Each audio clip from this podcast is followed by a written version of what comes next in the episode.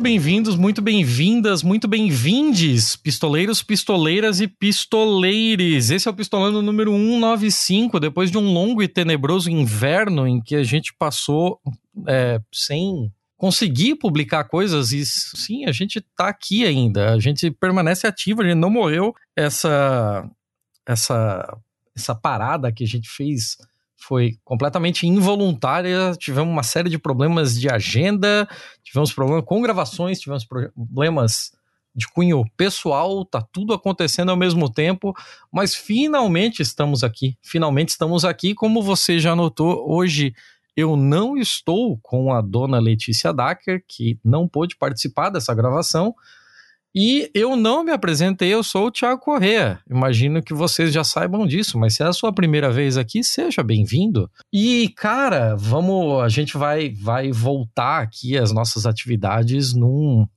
numa nota bem alta, assim, numa num papo que talvez seja sobre uma das maiores mulheres do século passado do Brasil, talvez do mundo, não sei quem vai responder isso são os nossos convidados. Então vamos puxar eles aí para se apresentar, dar aquela dar aquela explicaçãozinha mais ou menos de quem é e já partimos para o papo. Seja muito bem-vindo, Pablo. Pablo que quem conhece a gente desde o começo, quem conhece uh, eu e a Letícia de vidas passadas, já conhece o Pablo também do, dos nossos outros carnavais. Mas manda ver aí, Pablo.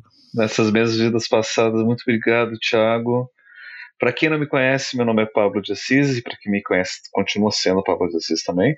Eu sou psicólogo, né, sou doutorando em psicologia, é, e já dando um pouco de spoiler do nosso tema, né, é por conta disso que, que, que, a gente vai falar, né, que eu estou aqui, e também para poder apresentar um, um colega de, de, de profissão que também é meu co-orientador na, na, minha pesquisa do, do, do, doutorado, que é o, o MAD Damião.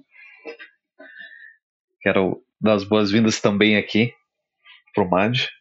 Isso aí, Mad, fica à vontade, pode mandar o Lattes, pode, pode encher o peito aí, não tem problema nenhum. então, a minha formação, eu sou graduado em psicologia, fiz filosofia. A, a, psicologia foi na Federal Fluminense. Filosofia foi na Federal do Rio de Janeiro, porque é de onde eu sou oriunda, do Rio de Janeiro. Apesar de ter parte da minha infância vivido na Paraíba, ter raízes em Minas Gerais, mas eu sou nascido no Rio de Janeiro.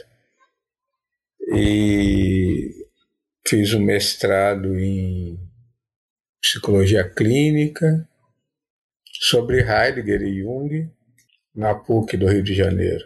Na época, havia uma única professora que orientava, é, que era possível orientadora da psicologia junguiana, que ainda é escasso, mas hoje em dia a gente tem mais opções, assim, mais oportunidades. Mas na minha época era muito raro.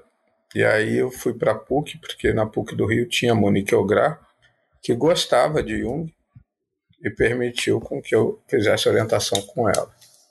E nesse momento eu tinha descoberto um livro do Robert Brooke e eu fiquei encantado, porque eu já estudava sobre fenomenologia, estudava Heidegger, já nessa época como aluno ouvinte lá no IFIX, porque eu ainda não tinha me formado mas eu tive a oportunidade de estudar com o professor Emanuel Carneiro Leão, que talvez junto com Gerhard Bonheim e Ernildo Stein eram as três referências no Brasil sobre filosofia existencial e existencialismo. Posteriormente, o professor que também com o qual eu estudei, que era um, por assim dizer, um substituto, substituiu o Emanuel, o professor Emanuel Carneiro, foi o professor Gilvan Fogel. Eu acho importante a gente lembrar das pessoas com que a gente estudou, porque de alguma maneira, para mim, são marcos ao longo de todo de toda a minha trajetória. E é reconhecer a importância que essas pessoas tiveram nessa jornada intelectual nossa. Tem uma jornada intelectual e tem uma jornada intelectual existencial, né? Enfim, nessa época eu já estudava com a doutora Anise da Silveira. Eu tive a oportunidade de conhecê-la e no meu primeiro ano de graduação eu comecei a estagiar na Casa das Palmeiras e comecei a frequentar o grupo de estudos que ela organizava no quarto andar do prédio em que ela morava. Ela morava no terceiro, no quarto tinha o escritório, a biblioteca e a sala de estudos, que toda quarta-feira à noite ela reunia as pessoas para a leitura dos textos de Jung. E eu estudei com ela desde esse primeiro momento e estudava com outro psicólogo junguiano que não era associado a nenhuma instituição, mas que ela reconhecia como o melhor clínico do Rio de Janeiro, que foi o Geraldo Murter. Então isso faz parte dessa minha trajetória, dessa minha formação intelectual e existencial dentro do meio junguiano. E depois eu fui fazer doutorado, fiz doutorado na UFRJ, especificamente sobre filosofia da matemática e psicologia junguiana, trabalhando com o tema da função transcendente e a questão da linguagem. Fiz pós-doutorado na Unicamp, fiz pós-doutorado na Federal de Juiz de Fora em Ciência das Religiões, fiz formação na Sociedade Brasileira de Psicologia Analítica, fiquei lá durante 20 anos, depois pedi desligamento e sou professor associado na Universidade Federal Fluminense, onde eu dou supervisão de estágio, dou disciplinas de Jung, enfim. Muito bom, muito bom, Mádio. É, cara, é, é, é, engraçado, é engraçado pensar sobre isso, assim, porque quando a gente fala de Heidegger, quando a gente fala de Jung, quando a gente fala da própria Anísia da Silveira, assim, essas pessoas são tão grandes na sua área que elas têm uma uma certa aura de seres intangíveis, assim, né? É aquele negócio que tá lá para você estudar, mas que é, parece até uma coisa é, quase que inacessível. E você teve contato diretamente com, com a, a, a doutora Nise e também o, o professor Emanuel Leão, ele Carneiro teve. Leão, é. Ele, é, Emanuel Carneiro Leão ele teve contato direto, né? Ele foi. É, é ele fez a tese é, aluno direto do Heidegger, né? É. Pois é, é então, é muito incrível isso, assim, dá, dá uma. Forma, assim, é, é terceira geração. Né? Agora uhum. eu estou começando a contextualizar, porque eu nunca havia parado para pensar. Eu sou a terceira geração. Eu e outros amigos meus terceira geração em relação ao Jung, terceira geração em relação ao Heidegger. Nossa, sensacional. Sensacional. É, é. E aí, Agora pelo, eu tô me sentindo andar... é velho.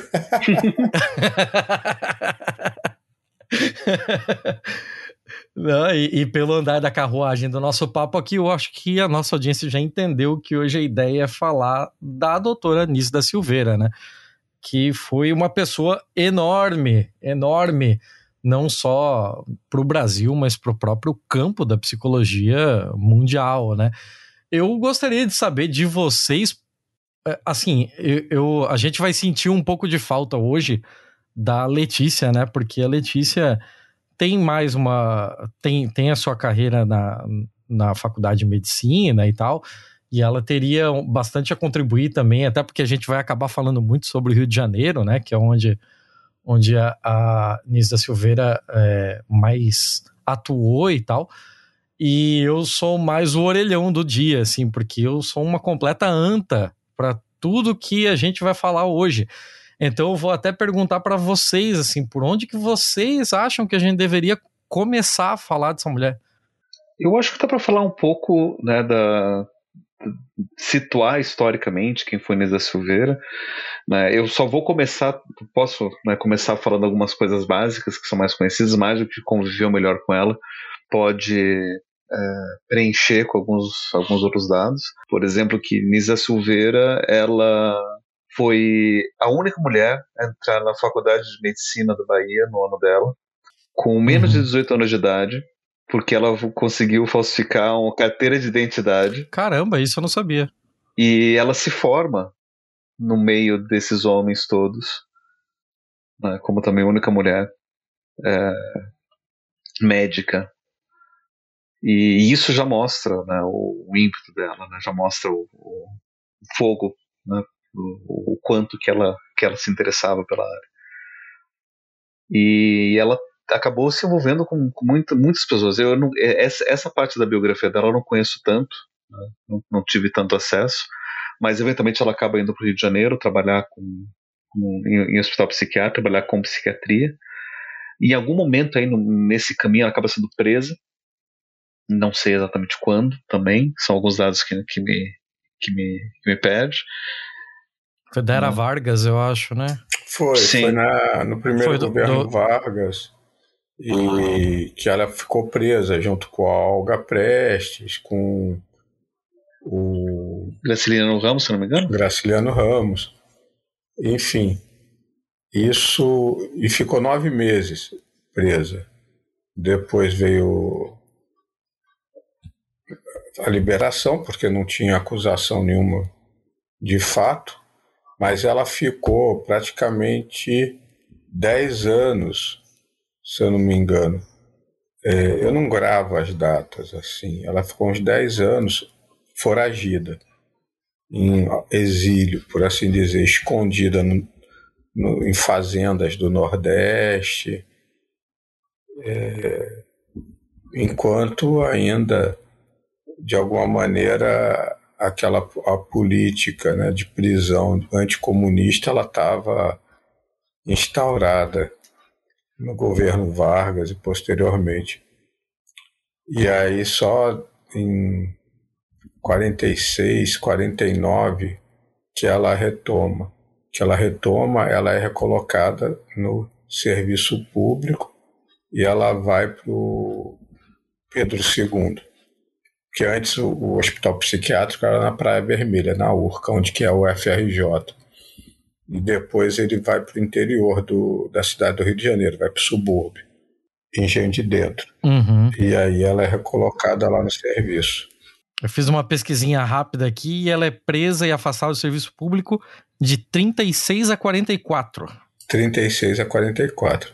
E é interessante, Tiago, que em 36 a, a precocidade, não vou falar precocidade em termos de idade. Mas a doutora Anísia estava estudando Spinoza em 36, que Spinoza só vem entrar na universidade, na academia, na década de 70 no Brasil. então Caralho. antecedeu determinados estudos, antecedeu determinadas práticas que são assim precursoras daquilo que ainda viria e ninguém falava o próprio Basaglia, com a desinstitucionalização, é posterior à doutora Anise. Uhum. Só que teve uma projeção muito maior, porque era italiano, tinha toda uma dimensão política associada com o movimento de desinstitucionalização. E ela antecipou isso, mas não teve projeção por um simples motivo, ou dois ou três motivos. Primeiro, porque era brasileira. Segundo, porque era mulher. E terceiro, porque ela possuía uma preocupação fundamentalmente clínica, educacional. Não era a dimensão política a dimensão principal do trabalho dela. Mas a, a preocupação dela era com produção do conhecimento e com a clínica. É claro que tem uma dimensão política que está implicada, mas não teve essa visibilidade que teve todo o movimento da antipsiquiatria, o movimento antimanicomial na Itália e antipsiquiatria na Inglaterra. Mas você vê assim, a antecipação dela em relação às práticas no campo da saúde mental. Mate, deixa eu te fazer uma pergunta que eu acho que, como você conviveu com ela, talvez essa resposta para mim, assim, nesse período que ela foi presa, da década de 30, a prisão dela se deu por conta do forte anticomunismo do período, né? E ela chegou é. a ser filiada pelo PCB. É isso que eu, isso que eu sei da, da trajetória dela e tal, né? Ela chegou é. a participar de reuniões e tal, foi filiada, mas eu não sei o quão, o quão forte foi o período de militância dela nesse período. Depois que ela foi é, anistiada e voltou a, a, clinicar, né, e voltou voltou à sua operação normal, assim, ela continuou se dizendo comunista? Não. Não? Ela não, não falou mais sobre isso? Não.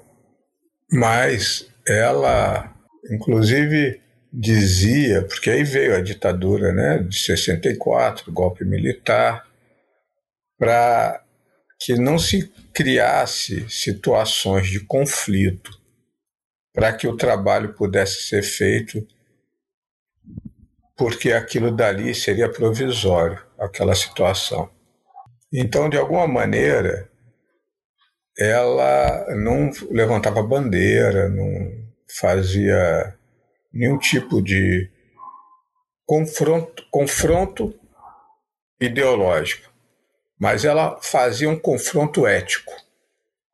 Por exemplo, eu vou dar só um exemplo que está lá no livro do Luiz Carlos Melo, que fez aquela biografia fotográfica, que é maravilhosa, né? que é da onde surge, que diz, né? é a anedota que se diz a partir da qual surgiu a história da psiquiatra rebelde, que ela é reinserida no serviço público, vai aprender a aplicar eletrochoque. E aí o médico superior dela diz a ela se assim, aperta aí o botão, aplica o eletrochoque. Ela diz que não, que não vai aplicar. E aí né, se diz que surgiu a psiquiatra rebelde. Isso é emblemático. É emblemático do quê? De toda uma postura política e terapêutica que a gente já encontra lá em Spinoza. Em todo posicionamento que o Spinoza tem em relação à questão política também, no momento em que ele escreve o Ética. Mas que posicionamento é esse? É a afirmação de uma atitude onde a ideia de cuidado está diretamente associada à ideia de liberdade, de autonomia. Outro exemplo, por conta da doutora Anise, a doutora Anise adorava literatura e tinha uma memória, já com uma idade acima dos 80 anos, uma memória ainda que preservava as poesias que ela havia lido na adolescência, na juventude. Ela sugeriu, comentou de um livro não me lembro o primeiro nome do autor, mas é Malamud o nome do autor, que se chama O Bode Expiatório, que foi escrito sob a inspiração do pensamento de Spinoza. E é de um cidadão que é preso durante o regime comunista, na Revolução Comunista na Rússia, na União Soviética, e ele é dado a ele a opção dele, delatando os companheiros, dele ser liberto, ou se não fosse por isso, se ele não delatasse, que ele continuaria preso. Ele vira e fala assim: não, não vou delatar. E aí ele pensa com ele mesmo que foi nesse dia que ele se sentiu plenamente livre, que ele afirmou a liberdade dele ao dizer o não. Então, essa era a atitude política da doutora Anise da Silveira. Era uma atitude fundamentalmente ética, de posicionamento na relação com o outro, afirmando a liberdade do outro. E nesse uhum. emblema de não apertar o botão, para mim, particularmente, Tiago, essa história do botão não me interessa se é verdadeira ou não, factualmente. é como a maçã do Newton, do Isaac Newton. É como é, a ideia da alavanca do. Ih, agora esqueci o nome do cidadão grego lá. Do Arquimedes? Arquimedes. Do Arquimedes. Tudo isso é emblema, são emblemas, são imagens, assim, metáforas. Então esse botão é uma metáfora. onde ela vai afirmar que o cuidado não se dá a partir da repressão, que não existe cuidado com repressão, cuidado com tirania, cuidado com uma atitude em que se nega a liberdade e a autonomia ao outro. Isso é política. Isso é uma coisa tão séria, e Nise já era tão precursora há tanto tempo atrás, que até hoje ah, o campo da saúde mental ainda não entende. Até hoje você tem profissionais que acham que o tratamento de saúde mental tem que ser feito a partir da repressão. Tem que ser feito a partir do controle do comportamento, dos corpos, dos pensamentos das outras pessoas. Tanto é que no senso comum, isso é reforçado inclusive pela mídia, isso é reforçado por discursos é, ainda hegemônicos do, do, do campo da saúde mental. Quando você vê alguém que está com um comportamento visto, tido como descontrolado, ele precisa ser controlado, né? Tipo, vai fazer terapia, vai tomar o seu remedinho, chama a camisa de força, vai ser internado. Né? A gente muitas vezes traz isso como piada, mas isso ainda reproduz muito desse, desse ideário de, de que saúde mental tem que ser sinônimo de repressão. E Nise já estava, a doutora Nise já estava lutando contra isso.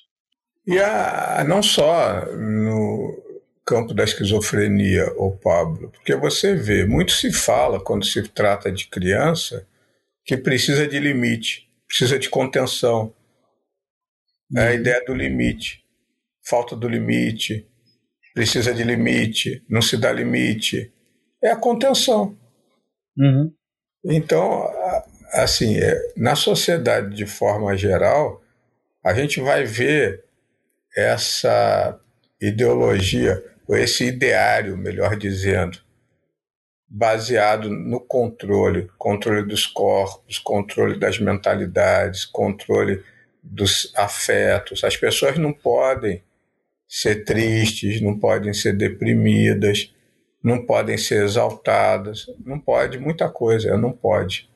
De certa maneira, ela vai desvincular a ideia do cuidado a saúde não tem a ver com limite. A saúde, ela vai defender essa ideia a vida dela toda, o trabalho dela é a explicitação disso. A saúde, ela está vinculada à possibilidade que todos nós temos de nos tornarmos autores das nossas próprias vidas. Ou seja, a saúde está vinculada a criar e não a reproduzir. E a outra coisa, Tiago, só para fechar essa questão da política na obra da doutora Anise, os grupos de estudos que ela conduzia, fosse do Museu de Imagens do Inconsciente, fosse na casa dela, todos eram gratuitos, abertos a quem quisesse participar. Ela não cobrava por isso. Ela não cobrava para transmitir o conhecimento. Ela não barganhava como se fosse algo da ordem do mercado, tudo aquilo que ela produzia, tudo aquilo que ela desenvolvia. É claro, ela era funcionária pública, viveu como funcionária pública, com o, salário de funcionária pública, o que dava a ela um uhum. suporte. Mas quando ela funda a Casa das Palmeiras, que era uma instituição externa ao serviço público, com a intenção de evitar o excesso de reinternação e o excesso de medicalização daquela clientela esquizofrênica, no regime de hospital dia, trabalhando de forma a, a passarem o, o dia em oficinas, ela sempre fez questão de não ter nenhum tipo de dependência financeira de nenhuma instituição. Uhum. Então ela sempre contava também aquela história, vocês devem conhecer, do lobo e do cachorro, do lobo magro e do cachorro gordo. Que certo dia o lobo ele encontra com o cachorro gordo, que ele estava caminhando na beirada da cidade, o lobo, e ver aquele cachorro lustroso, gordo, todo feliz. E perguntar para ele: meu primo, como é que você consegue, em época de caristia, ainda está bem alimentado, bem tratado, se sentia assim tão farto. Ele falou: Ah, porque tem um humano que duas vezes por dia me dá comida, me dá banho uma vez por semana, e me dá abrigo e cuida de mim. Se eu fico doente, me trata. Se eu tenho fome, ele me agrada.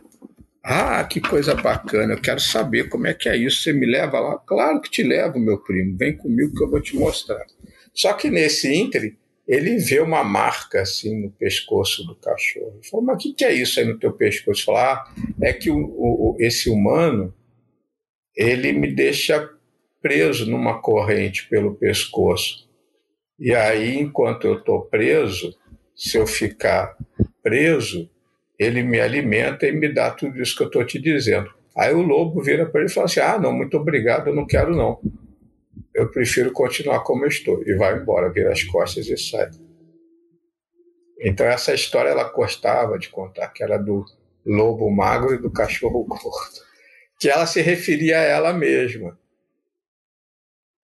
Então isso é o, para mim é, é o socialismo da doutora Anise é de socializar o conhecimento, socializar tudo aquilo que ela aprendia, produziu e acolher as pessoas que tinham interesse e necessidade. Isso para mim é socialismo. Tem uma, uma anedota que conta, inclusive, que né, por conta desse afastamento dela da militância, ela vai, é, vai dizer que ela não, não convivia tanto, mas ela gostava de conversar muito com os comunistas, que achava eles bastante inteligentes. Então sempre tinha boas conversas. Né? E eu acho que até o, a aproximação da, da Nisa Silveira com, com o pessoal do PCB foi muito mais intelectual do que militante. Né? Porque era um, um grupo de intelectuais, pessoas com quem ela podia trocar e, e, e compartilhar muito conhecimento. É, eu fico eu fico pensando muito nisso porque assim quem já viu esse período da repressão anticomunista dos anos 30, né? Tipo, pela biografia da Olga Benário, pela biografia do próprio Marighella, pela biografia de Jorge Amado, etc., é, sabe que era um período de uma repressão muito forte, em que inclusive foi utilizado de tortura e que parte dessa tortura era inclusive feita com choques elétricos, né? Então eu imaginei que se ela passou um período, é, se ela teve contato com essas pessoas que passaram por esse tipo de repressão, que talvez isso tivesse de alguma forma é, influenciado no caminho dela de renegar isso como terapia de doenças mentais. Né? Exato. E tem todo o relato, né? Também um. Ela diz o seguinte: que quando ela sai da cadeia, da prisão, ela fica com a estranha mania de liberdade. E tem o Arthur, o Antônio Arthur, que foi um dramaturgo importantíssimo do ponto de vista teórico para a doutora Anise. E que tem os relatos dele do período de internação e do eletrochoque. Inclusive vai ser reeditado o livro que foi a peça do Rubens Corrêa, Arthur, a Nostalgia do Mais. Então, descreve assim como é que era bárbaro, doloroso as sessões de eletrochoque. E elas eram aplicadas como forma de punição também. Tortura, punição. Uhum. A doutora Anise, como é que ela iria corroborar com isso? Como é que ela iria aceitar isso? Porque isso é totalmente anti qualquer princípio terapêutico, qualquer princípio também humano, por assim dizer, do ponto de vista democrático. Se a gente for pensar que a democracia pressupõe a capacidade dos indivíduos de serem autônomos para poderem falar de si e falar da coisa pública, o eletrochoque que apaga a memória que submete os corpos através de repressão é totalmente antidemocrático do ponto de vista social e político. Então não tem como ela corroborar, não teve né, como ela corroborar com isso. E essa é um, uma coisa que as pessoas, no geral, não, não sabem sobre a própria história da psiquiatria, que quando a psiquiatria vai surgir enquanto uma prática médica lá com Felipe Pinel, surge dentro de um presídio, como quase uma forma de você humanizar um pouco das práticas prisionais, mas de lá para cá pouco se mudou. A gente ainda continua com a mesma ideia de que o cuidado é igual à repressão, porque era, é, foi desse espaço de repressão prisional que nasce esse cuidado. Né? Por mais que o que o Pinel tivesse feito naquela época foi um grande avanço, porque você vai trocar corrente por camisa de força, você vai trocar cacetete por banho de água fria, você vai trocar é, jaulas por quartos acolchoados. Foi uma, um, um avanço para a época, mas a ideia de você precisar conter o comportamento indesejado ainda permanece. Né? O que a gente mudou ao longo do tempo são as formas de contenção. Hoje em dia a gente faz contenção química dos comportamentos, a gente faz contenção, né, na época da, da doutora Nise, a grande luta dela era contra as intervenções cirúrgicas, né, no, da, da, da, lobotomia, por exemplo, ou até mesmo do, do, do, do, do eletrochoque, que eram as, os grandes avanços da, da, tecnologia psiquiátrica, que hoje em dia a gente só tem trocado a maneira de conter mas a lógica ainda permanece. Né? E, e, e, eu, particularmente, não vejo muita diferença disso. Né? Eu tenho conversado com, com alguns amigos e pesquisadores também do campo da, da sociologia da saúde têm mostrado isso, né? É, o quanto que hoje você ainda tem é, é muito prevalente ainda essa ideia de que é, a psiquiatria enquanto uma grande instituição ela serve muito mais ao, ao Estado para conter os corpos daqueles indesejados né, do que para você de fato cuidar ou curar ou melhorar a vida das, das, das pessoas. Né? E não à toa você tem populações específicas que são é, alvo principal da, dessas práticas, né, dos diagnósticos, dos, dos, tratamentos. E o que justamente são essas populações que a doutora Nise ela é, envolvia, ela é, conheceu intimamente e conseguiu encontrar uma forma é, um, um, humanista, né, humanitária de poder dar voz. Né? E eu acho que esse que é um, um trabalho é, interessante, né, que, que, que acaba representando bastante o, o a alma do trabalho da, da, da Silveira, que né, quem quiser ver um pouco mais dos, desses detalhes, isso daí tem no, no, no, filme que foi lançado sobre a, a vida dela, né, No Coração da Loucura, com a Glória Pires, né, é, interpretando a doutora Nise, conta um pouco disso, né, de que ela chega no hospital psiquiátrico, encontra essa resistência, e é dado para ela um, um ateliê de terapia ocupacional que estava abandonado, porque né, Ninguém fazia absolutamente nada ali, ninguém queria fazer nada ali, né? não viam, os médicos não viam interesse ali. E de tanto que ela enchia o saco dos médicos de que não, não vou fazer, sou contra esse tipo de coisa, falou, então fica aqui com esse ateliê e faz o que você quiser e só me enche o saco. Né?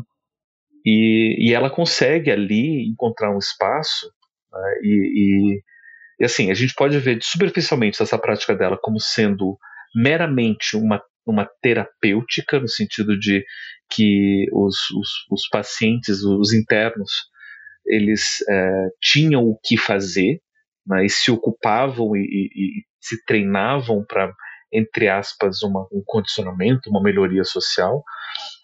Mas mais do que isso, porque não era só uma terapêutica reprodutiva, né, como muitas vezes a gente acaba fazendo, a gente acaba vendo que tem que ser feito, né? Ou como o Madi lembra, né? Muitas vezes a gente acaba fazendo a nossa educação escolar, né?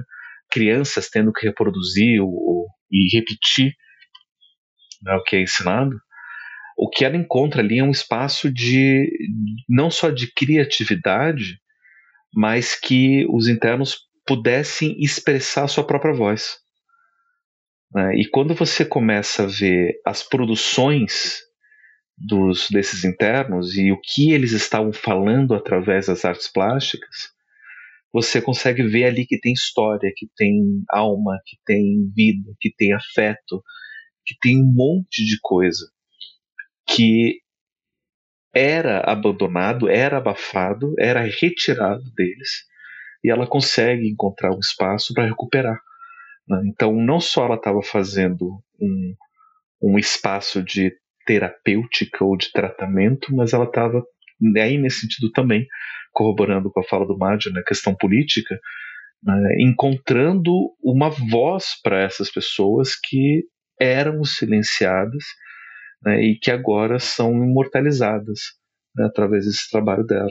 Através da, Isso dessa, é interessante, porque hoje em dia se fala lugar de fala, né? Então ela estava assim, disponibilizando esse lugar de fala para que essas pessoas que até então eram objeto da fala do saber médico, do poder médico, eles pudessem falar de si, eles mesmos falassem a partir de si mesmos. Então, em vez de serem objetos, eles passaram a ser narradores da própria existência, da própria vida, do próprio sofrimento, de tudo aquilo que se passava com eles. Tira de uma atitude passiva e disponibiliza um espaço e uma linguagem para que eles possam se tornar ativos, autores, e não mais personagem na história dos outros, né? Isso é fundamental. Para você ter uma ideia, Tiago, do quanto que isso é, é, é, é importante até hoje, e eu como professor universitário eu vejo isso. Os nossos profissionais são treinados como especialistas que detêm o saber, que sabem como fazer um diagnóstico sobre o outro, que sabem como propor um tratamento para o outro com um objetivo específico dado para o outro, onde não é dada a voz para o sofrimento do sujeito. A gente está em 2023 e ainda assim, hoje é feita a nossa formação. Inisa Silveira está aí há décadas fazendo o contrário, encontrando espaço né, justamente para que a voz dessas pessoas seja, seja, seja conhecida. Para a gente saber que essas pessoas existiram, para saber como elas viveram, quem são essas pessoas, que muitas vezes eram tratadas como indigentes, eram tratadas como qualquer coisa ali dentro. Né, era basicamente um depósito. Né? E daí a gente estava conversando antes da, da, da, da, gravação sobre algumas dessas experiências no Brasil de sanatórios, né, depósitos de gente. Né? Os hospitais psiquiátricos nessa época era basicamente isso. Né? Tem o, documentário O Holocausto Brasileiro, que é uma, uma pequena ilustração sobre um dos maiores sanatórios do Brasil, né, dos hospitais psiquiátricos lá de Barbacena. É, Mas, até os anos 90 era assim. É, mas isso, isso, exatamente era política pública no Brasil até os anos 90 ser, ser desse jeito, em todos os lugares. Começa a mudar nos anos 90 por política pública, mas essa era uma coisa que Elisa Silveira já estava fazendo que desde os anos 40, 50, né, lutando contra isso, tentando fazer essa, essa transformação internamente, né, com, in, iniciando com, com a sua própria prática, encontrando esse espaço né, e tentando levar essa, essa forma de, de, de repensar o cuidado né, para além do, do, do, da contenção. É, tem, tem uma coisa que eu vou até aproveitar, Pablo, que você puxou, você deu a deixa aí de falando da, da história da, da psicologia e da psiquiatria, que eu vou até aproveitar essa, essa bola levantada, assim, uhum. porque o Jung e a doutora Anise, eles são contemporâneos, né? Então eu imagino que durante o período em que a doutora Anise estava fazendo a sua graduação, os trabalhos do Jung, eh, eu não sei, não, não bati as datas, mas eu não sei nem se já haviam sido escritos, muito menos se, ou se tinham sido escritos já, se eles já estavam consolidados na academia mesmo, né? Então, não, tipo, a gente tem algum, algum dado sobre Aqui no a gente Brasil, tem algum não. dado sobre como ela, como ela teve contato com a obra do Jung? Sim. Eu sei que o primeiro livro que ela tem contato é o Psicologia e Alquimia. Mas a, a, a, a ideia, né, pelo menos o que conta os registros históricos, é que quando ela estava trabalhando no, no, hospital psiquiátrico, ela não tinha contato direto, não conhecia diretamente o, o próprio trabalho do Jung. É, e assim, indiretamente, muito do que o Jung estava trabalhando na clínica dele, ele também passou para o hospital psiquiátrico. Né, na verdade, no começo do século passado, né, ele estava no hospital psiquiátrico de Burgosli, que é uma das, até hoje, uma das maiores referências em psiquiatria do mundo. E naquela época estava na frente de, de um monte de pesquisa né, no, no, campo da, da, da, psiquiatria. Foi naquela época que Jung estava trabalhando lá que foi é, definido os critérios que são usados até hoje por exemplo, para poder compreender é, o que, que é esquizofrenia, por exemplo. Então, é, uhum. muita coisa estava se fazendo ali naquela época, e só que a doutora Anisa não, não tinha acesso diretamente ali. Né? Muito do, do, do trabalho do Jung vai chegar no Brasil muito tempo depois, inclusive, muito através do esforço dela. Né? Ela foi uma das, das, das, que trouxe muito do Jung para o Brasil. Antes a gente tinha é, alguma outra coisa do Jung vindo para cá. É, eu, tinha, eu tive acesso a um, um material disso recentemente num, num, curso que participei, mas eu não estou com esses dados agora.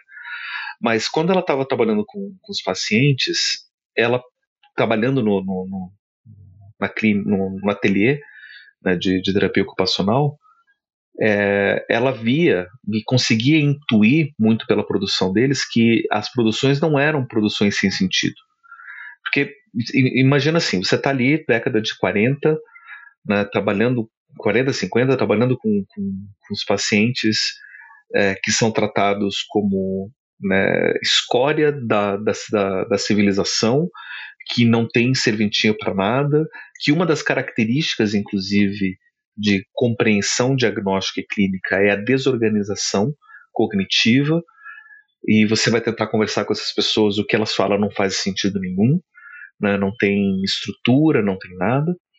E de repente, ali, numa produção é, artística, plástica, você consegue perceber que não é tão sem sentido assim. Você pode ter um preconceito de pensar que toda produção de alguém que é interno, que é tido como louco, também não vai fazer tanto sentido também, e você simplesmente descarta, como ainda acontece né, é, até hoje quando a gente vê é, produções assim.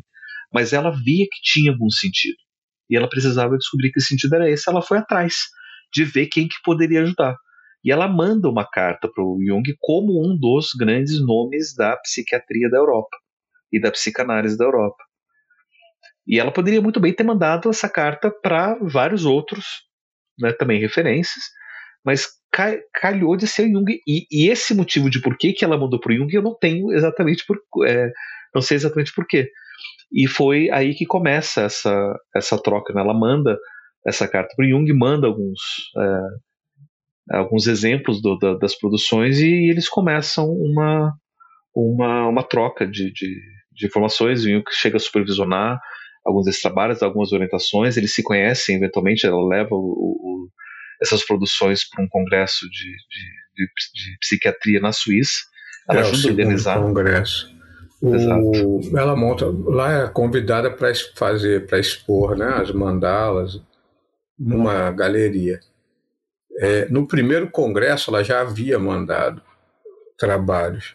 Ela iria, o primeiro congresso que foi na França, mas por conta da questão política, ela foi proibida de participar, porque ainda havia aquele estigma do comunismo. Então ela manda as obras e as obras ficaram por lá. No segundo, ela consegue ir. É aí que tem aquele encontro com a foto famosa dela com Jung, junto da mandala.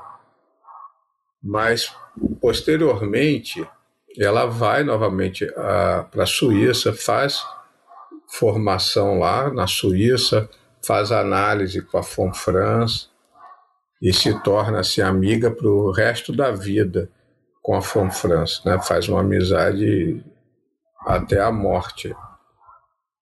E o que, que acontece? Só eu acho que a gente tem que, por um lado, caracterizar assim de maneira clara a obra da doutora Anise, o pensamento dela e as ideias do ponto de vista psicológico estão atrelados assim de uma maneira muito direta ao Jung. Me parece que já havia um psiquiatra em São Paulo que lia a respeito de Jung e ela tem contato com a obra de Jung na tradução em francês, e ela começa a estudar e percebe que ali tinha uma chave, porque o Jung foi o primeiro na história da psiquiatria a dar voz aos loucos. Foi o primeiro psiquiatra, primeiro a divulgar, o primeiro a entender que havia um sentido ali, naquele discurso do psicótico. E ele foi o primeiro, então, a dar voz ao louco. E ela percebe isso. Mas na construção do trabalho da doutora Nise, trabalho acadêmico, né, literário acadêmico, tem muitos outros autores que são importantes e que ela tem acesso. Ela não teve contato diretamente com alguns, sim, com outros não, que já haviam morrido. Um deles é o Hans Pritzhorn, que criou a primeira coleção com cinco mil e tantas obras na Alemanha de arte de esquizofrênico. É, já havia uma pesquisa a respeito de arte bruta, já desde a Segunda Guerra Mundial. Então, ela tem acesso a essa literatura, ao que hoje ainda existe, né? Ela fazia parte da Associação Internacional de Psicopatologia da Expressão. Hoje se chama Associação Internacional de Psicopatologia da Expressão e Arte Terapia. Ela era, ela era muito ligada e assim, pesquisadora mesmo. Então, ela tinha acesso, do ponto de vista teórico, a quem estava produzindo o quê. E ela entra em contato na década de 40 com a literatura do Jung e começa a organizar os estudos no Rio de Janeiro. E depois ela tem o contato diretamente com Jung e com a France, que era, talvez, do ponto de vista teórico, formal da obra do Jung, a principal assessora dele foi a Marie-Louise von Franz. Mas a obra da doutora Anise, só para claro. contextualizar, ela não se reduz ao pensamento junguiano. Ela, por assim dizer, fez um exercício de antropofagia, porque ela pega do Jung, ela pega de artistas, ela pega Bachelard, espinosa, muito espinosa. A gente pode dizer, se quiser defender essa ideia, que a psiquiatria da doutora Nise da Silveira é fundamentalmente uma psiquiatria baseada, no ponto de vista antropológico, em Spinoza. É uma transformação da ética de Spinoza numa prática, num exercício terapêutico. Mas você sabe disso? É, ilustrar rapidinho para para gente o que, que isso implica, né? o que, que, são essas principais essas ideias do Spinoza que aparecem na trabalho da Nise? Eu acho que a principal ideia, que é, é até a minha proposta, que agora eu vou trabalhar aí na UFPR com o Carlos Cerbela, hum. é a ideia de afeto catalisador. Que o afeto é uma categoria do Spinoza que ele trata no Ética. E ela vai definir a clínica a clínica efetivamente como se dando somente a partir do afeto, do afeto que ela chama de catalisador. Spinoza chama de afeto, né? Dos encontros alegres e fala dos encontros tristes, da necessidade da liberdade. Então, essas categorias que vão fundamentar, vão justificar essa reflexão da doutora Anise da Silveira, ela a gente encontra elas em Spinoza. Ela tem um triângulo, uma triangulação que a gente pode dizer assim. É um trissal. Contemporaneamente seria um trissal. É ela, Jung e Spinoza. É o que ela relata de uma maneira mais confessional, né? Naquele livro Cartas a Spinoza. Uhum. Mas é isso, a importância da liberdade e do afeto já são dados no Ética do Spinoza. É, com isso você acabou até meio que respondendo o que eu ia perguntar. Então não, não é que ela foi basicamente influenciada pelo Jung, mas o, o que ela já, já tinha em mente confluiu para o Jung, né? Uhum. E, aquele, e aquela história da, das mitologias?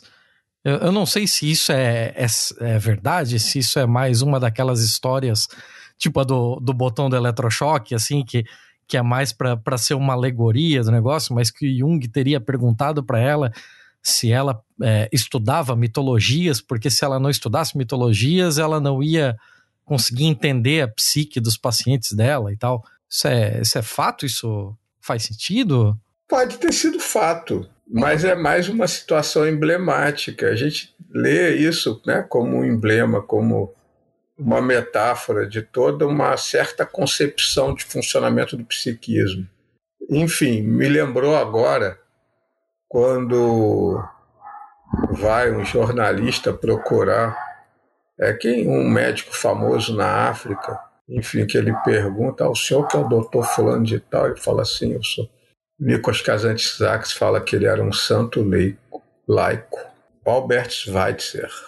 Enfim, porque são situações emblemáticas, situações que têm uma dimensão, não, não é simplesmente algo da ordem da literalidade. Então, o que, que ela está dizendo com isso? Que chama a atenção dela para a necessidade de aprender o pensamento da natureza a forma de pensar do mito é a forma de pensar da natureza.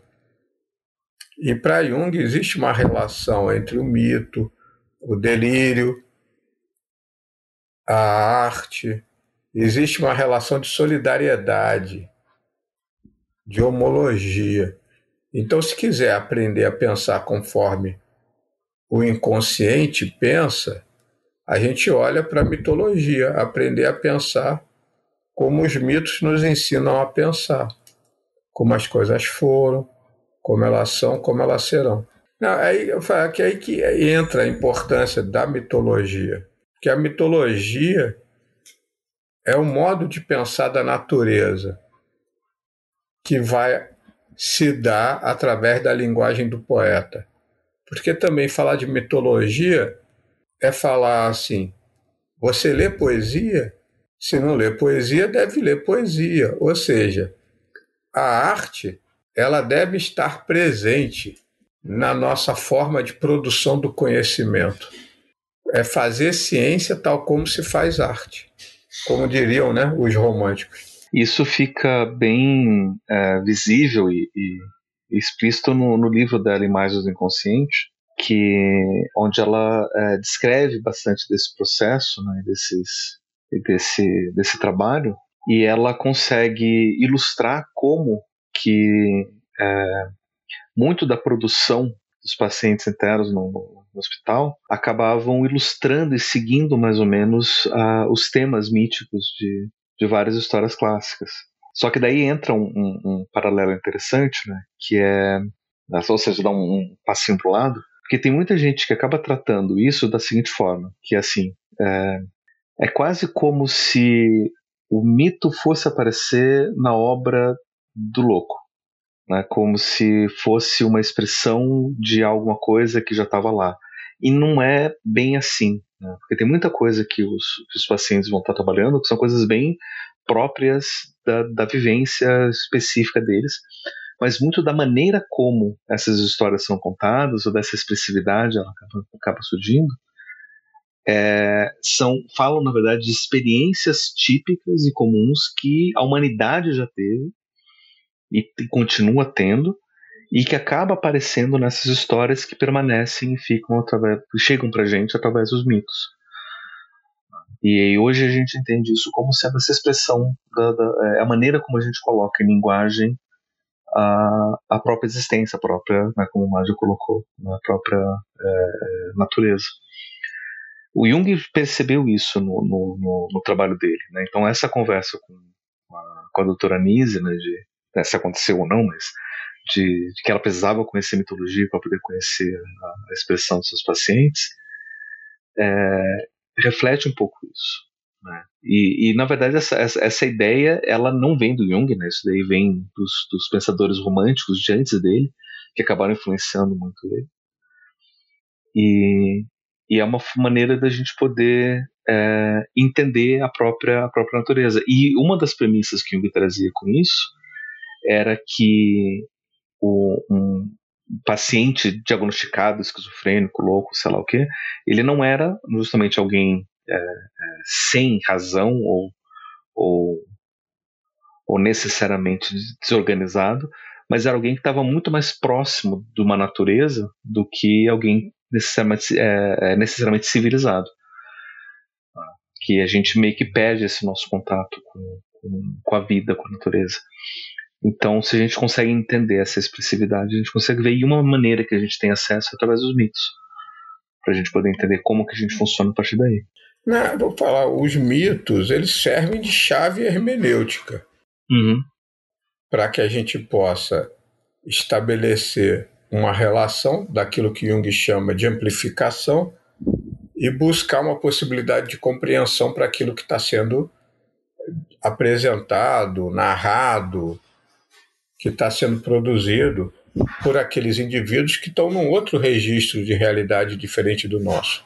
Então, como é que a gente faz? A gente sai da nossa posição, do nosso universo semântico fechado, quando a gente olha através da linguagem dos mitos, da linguagem da natureza. E a gente pode, saindo dessa nossa posição, olhar para aquilo que é mostrado pelo outro de uma perspectiva mais apropriada, mais aproximada. O Jung ele usa o exemplo do Champollion para falar disso, mas o mito é uma chave hermenêutica, é, uma, é um método que se baseia nessa possibilidade de estabelecer aquilo que Jung chama de amplificação, de contextualizar. Então é uma ferramenta nesse aspecto. Sim, entendi. Entendi. Deixa eu perguntar um negócio para vocês, até porque, como eu não sou da área, né? É, eu sou da área de tecnologia. Então, assim, dentro da, da área de TI, a gente tem uma, uma clivagem muito grande entre academia e mercado, né? E a, a prática a prática dentro de uma empresa e tal. Então, assim, quando você vê alguém que está trabalhando em qualquer empresa, qualquer, qualquer coisa nesse sentido, você automaticamente já entende que essa pessoa não está dentro da academia. E eu sei que essas coisas não são exatamente assim, principalmente nessas áreas médicas.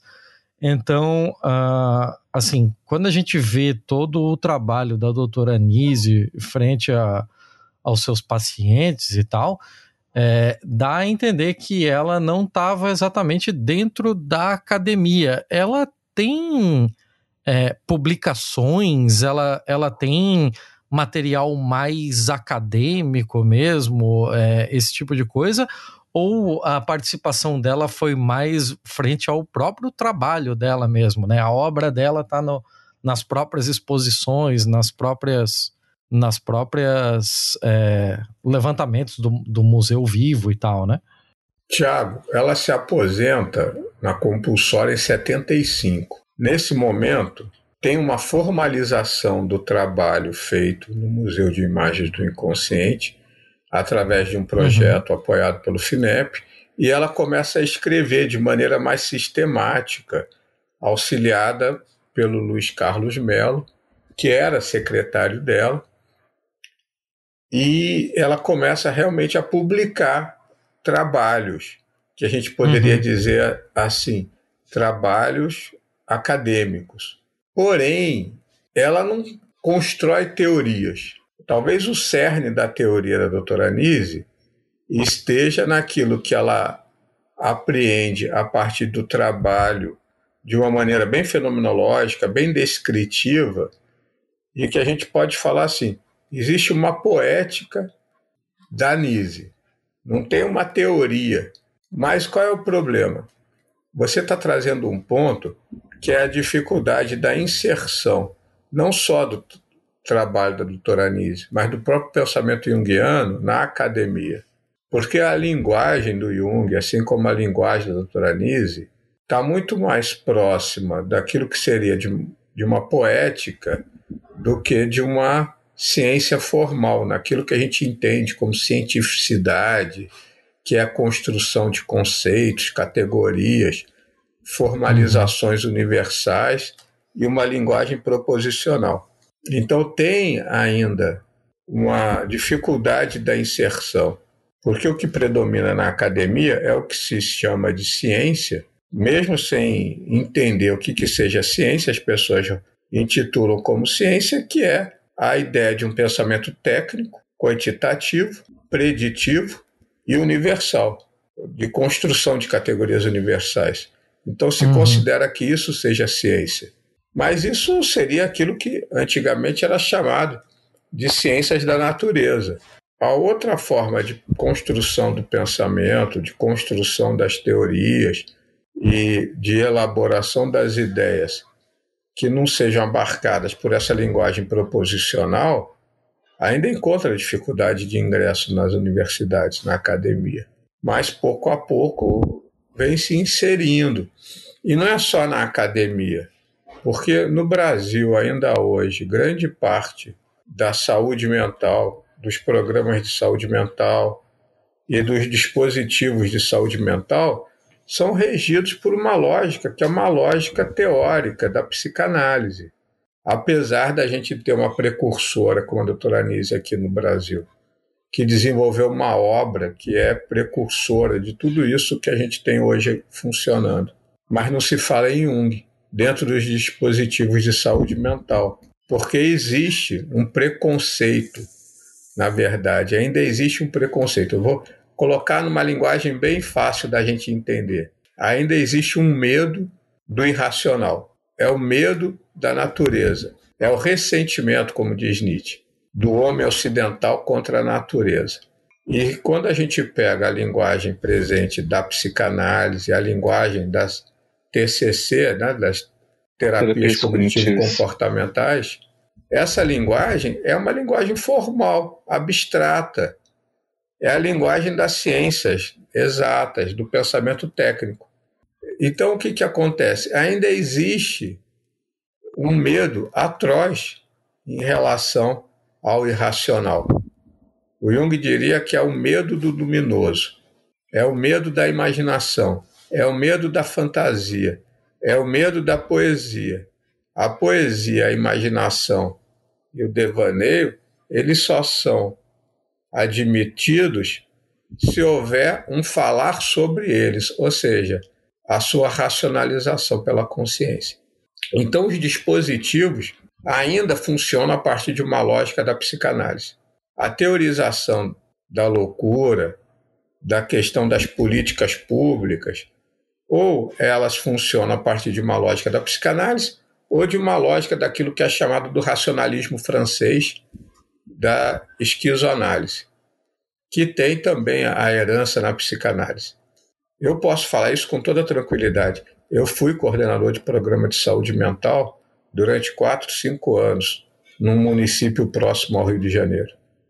Então eu atuei na rede, montei projeto de CAPS, fui coordenador de programa de saúde mental, e eu era um indivíduo ali isolado.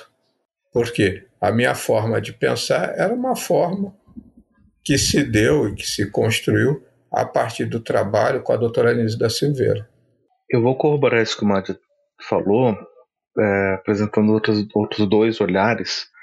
Um deles é pensar assim, que quando a gente pensa em academia, a gente né, gosta de vender muita ideia de que ciência é uma coisa neutra né, de que ciência atrás da verdade, a verdade não se preocupa com, com ideologias, né, o que é uma grande mentira. Uhum. Aqui no Pistolando vocês estão trazendo o tempo todo isso e a gente já sabe que não é isso que acontece. Sim, sim, então, eu até gostaria. Tem... Desculpa te interromper, Diga. Paulo, mas eu até gostaria de, de pontuar que, tipo, eu coloquei isso mais como uma curiosidade mesmo, que eu realmente não sabia de questão de publicações, do que como um ponto que seria demeritório, assim, né? Não é demérito nenhum, até porque a gente sabe como é que isso funciona. Até uhum. quando, quando o Mad falou ali que, ah, eu tô colocando um ponto de, de como. É, a, a, própria, o próprio pensamento junguiano, né? Falando, cara, eu, eu não faço a menor ideia do que eu tô fazendo. Se eu coloquei um ponto importante, foi totalmente acidental. Mas aí você, você, você já vai entender do. do, do é do sincronístico, não é Sim. acidental. você já vai entender do que se trata. Porque assim, a gente tem hoje em dia, em qualquer lugar na, na sociedade, um, uma atribuição econômica de valor muito grande. Ou seja, para qualquer coisa ter qualquer tipo de valor, esse valor tem que ser econômico. É, ou seja, é, se eu não consigo transformar em mercadoria, não, não serve para nada. É, tanto é que essa, uhum. essa, é uma das coisas, inclusive, que no filme, no, no Coração da Loucura, é, mostra um pouco, né? Estavam pensando, ah, vamos vender essas obras, ganhar dinheiro, vamos fazer não sei o que. A Elisa não estava fim disso. Ela queria mostrar para o mundo que são pessoas né, que estão produzindo, que tem valor artístico, que você pode ver e você diria que é feito por um grande artista, mas que é, na verdade estava sendo feito por alguém que é desconsiderado pela sociedade.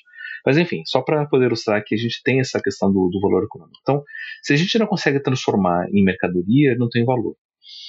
E, e, e essas bases que o Mário estava descrevendo são bases que, de uma forma ou de outra, conseguiram responder a esse, esse ímpeto de mercado. Você uhum. consegue transformar em mercadoria, seja uma mercadoria no sentido de vender um tratamento, vender um cuidado, de vender um, uma contenção, né, de vender uma técnica, de vender alguma coisa, mas você consegue fazer isso. E muito do, da crítica que o próprio Jung traz a, ao campo da saúde mental e dos tratamentos é justamente você encontrar o valor na pessoa, mais do que no método ou no procedimento que você vai fazer com ele. O Jung mesmo ele era um acadêmico, ele foi professor universitário, teve muita coisa produzida e publicada. No mundo né, fora do, do, do, Brasil, ele tem um pouco mais de reconhecimento.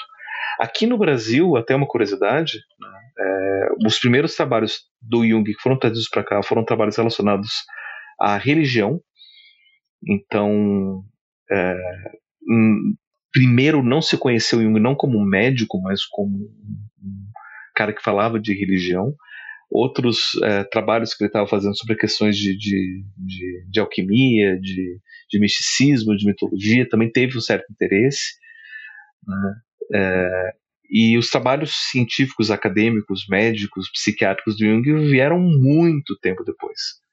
Né? Inclusive, acho que depois da, da do, do, do, que a Nise né, é, entrou em contato Ô, com Pablo, ele. Pablo, hum. deixa só fazer uma observação. Uhum. É, não se via a doutora Nise rodeada por acadêmicos. Hum. Ela era rodeada por artistas. Hum. Então, ela tinha uma inserção muito maior no meio artístico. Ela dialogava muito mais com os artistas do que com os acadêmicos ou intelectuais, assim. O grande amigo dela, que inclusive foi atualmente era presidente da Sociedade de Amigos do Museu de Imagem do Inconsciente, é o Mário Luquerzi, que agora é da Academia Brasileira de Letras, é presidente da Biblioteca Nacional. Ele é da literatura. Ele não é psicólogo, não é médico, não é filósofo. Então isso é para a gente pensar também, porque essa inserção e esse diálogo maior da doutora Nise com os artistas do que com os ditos intelectuais e os psicólogos e filósofos. A outra coisa, eu vou só falar disso e uhum. deixo você falar, ô Pablo, é o seguinte, no meio junguiano, eu quando fiz formação, em 2000, tem 24 anos atrás, 23 anos atrás, que eu entrei acho que em 99, 2000, havia um, uma, um preconceito com a academia, porque se dizia assim: ou você é clínico ou é professor, como uhum. se fossem duas coisas dissociadas, como se o Jung não fosse professor e uhum. clínico, como se o trabalho na academia e o trabalho clínico, terapêutico, fossem antagônicos. Uhum. Isso é um preconceito, preconceito no seguinte sentido, é uma limitação intelectual para poder lidar com essas questões com as quais a gente tem que lidar. Porque é como se fossem duas coisas antagônicas. O pensamento acadêmico, o pensamento científico, ele não diz respeito à clínica, é isso? Ou a clínica. Mas para o pensamento dentro do campo da psicanálise, a psicanálise ela sempre esteve dentro da universidade. Então são determinadas atitudes que são atitudes políticas, que do ponto de vista político, do ponto de vista da produção do conhecimento, são deletérias e são deletérias até hoje para o campo da clínica, seja clínica nisiana, seja da clínica junguiana, mas que de alguma forma ainda perduram. Uhum. Então é uhum. para a gente parar e pensar. E dentro dessa questão, dessa limitação desse preconceito está essa história de ciência. O que, que é ciência? E como você está dizendo, a ciência ela está associada muito mais a uma questão de relações de poder do que efetivamente de produção de conhecimento. Uhum. E aí é que a gente encontra um pouco desse, desse problema, né? um pouco desse, desses bastidores que o, que o Mádio está tá relatando, né? que deve ser meio alienígena para quem não conhece a área. Né? É, é, é, é, bem isso mesmo. Né? A gente não, dentro mesmo do nosso grupo, a gente não tem tanto diálogo. Né? A gente meio que separa os clínicos, os acadêmicos, é. o pessoal que está lá no, no, no, cuidado direto do pessoal que está pensando. Né? E uma e... curiosidade, Pablo, hum. que você não deve saber. A doutora Anise praticamente proibiram ela. Hum. Ela não só mandou gente para fazer formação na Suíça para poder voltar e vir trabalhar no Brasil, montar a instituição, dar continuidade à obra dela, e essas pessoas viraram as costas para ela, como também não deixaram ela fazer formação, não deixaram ela participar, não convidaram, e excluíram ela das primeiras organizações, das primeiras instituições quando foram fundadas para dar formação no pensamento junguiano. Para você ter ideia da coisa. Uhum. Isso eu não sabia desse, é. desse rechaço. Né? E, e aí, quando a gente olha para essas produções, é claro que o, o cuidado que a doutora Nisa vai ter é, justamente em, em, construir essas relações e fazer essas formações essa, e essa troca de, de conhecimento do que, de fato, fazer uma construção acadêmica. E aí isso acaba sendo até um pouco do, do retrato da própria academia brasileira, né, de uma certa forma, né, do, tipo de produção científica brasileira. Porque no campo das ciências humanas a gente tem, não tem tanto, tanta visibilidade. Né? É, a gente tem agora, mais recentemente, depois da redemocratização, né, a partir dos anos 90, um espaço maior para as ciências humanas. Mas durante a época da, da, da ditadura, você não, não, não tem muito. Né? Ainda mais porque né, o campo das ciências humanas é o campo das esquerdas, é o campo dos comunistas, é o campo do, do, dos doutrinadores, e aí você não vai ter muito, muito espaço para esse tipo de, de, de produção. E o campo justamente das ciências biológicas da saúde, eles acabam, eles já estavam meio que, que, que dominados por uma outra forma de pensar saúde mental, de uma outra forma de pensar é, tratamento, que é justamente esse tratamento psiquiátrico, é, que se tinha todo um movimento, justamente na época, liderado por ela, né, da, da, da antipsiquiatria, da reforma uma, é, antimanicomial, né, de todos esses, esses movimentos, mas que precisou de muito esforço de muita gente no Brasil para você conseguir fazer alguma coisa também dentro da redemocratização que está ativamente sendo combatido, inclusive. Você tem movimentos de, de determinadas organizações médicas que querem o retorno das instituições psiquiátricas. Não, você quer o, o, o fim desse movimento de reforma psiquiátrica e, e, e, de qualquer tipo de avanço que a gente tenha conseguido né, dentro disso. E então tem, existe muita resistência né, é, por conta disso. E talvez o, o maior é, emblema disso seja o fato de que em 2022, agora, recentemente, ela recebeu né, é, a indicação para receber póstumamente o Prêmio de Heroínas da Pátria e foi vetado pelo nosso presidente, então presidente da República, mas justamente por para representar um pouco desse, dessa resistência a esse tipo é, marginal e, e, e revolucionário de, de, de, de, pensamento de cuidado e saúde mental. Uhum. É, e, e, é uma coisa bem, bem, bem perigosa. Eu me lembro quando eu estava na faculdade, estava tendo aula de psicopatologia. E nosso professor era um, um psiquiatra, médico psiquiatra e ele ensinando né, os manuais psiquiátricos, DSM, critério diagnóstico, o que, o que, que a OMS falava de, de tratamento. E basicamente, ele, enquanto médico, dizia, e médico psiquiatra dizia, é que o tratamento de, de questões de saúde mental tem que ser um tratamento né, médico, né, com, com protocolos médicos. E aí eu perguntei para ele, né? Você conhece o trabalho da, da, doutora Nise da Silveira? né? porque ela, como médica, ela propunha coisas diferentes, né? alternativas diferentes às, aos tratamentos de contenção. E a resposta dele foi também bem emblemático, né? De com qualquer resposta disso, falou que né, Nisa Silveira teve um trabalho maravilhoso, mas foi exceção. Não dá para você levar isso daí como regra, porque não, não, tem, não, não, não é corroborado, entre aspas, cientificamente, por mais que ela tenha influenciado trabalhos de dezenas, centenas, milhares de pessoas ao redor do mundo para reproduzir esse tipo de trabalho, esse tipo de cuidado em outros lugares. E, e a gente simplesmente né, desconsidera a possibilidade da gente poder é, pensar, da gente pesquisar. E aí é, é, até um esforço que eu, que eu sinto, né? É, é, se a gente quer levar a sério a nossa produção acadêmica, da gente poder considerar o, o que a gente produziu e produz aqui no, no, no, no Brasil. Né? Recentemente eu fiquei sabendo de, um, de uma reunião de um grupo de pesquisa aqui no, no Federal. Uhum. Não, eu não estava participando, minha esposa foi, foi, foi assistir essa reunião e um aluno estava apresentando o projeto de mestrado dele, onde ele queria falar sobre a participação do, do, da psicologia no, no, no, na história da, da, do tratamento das instituições de saúde mental do Brasil.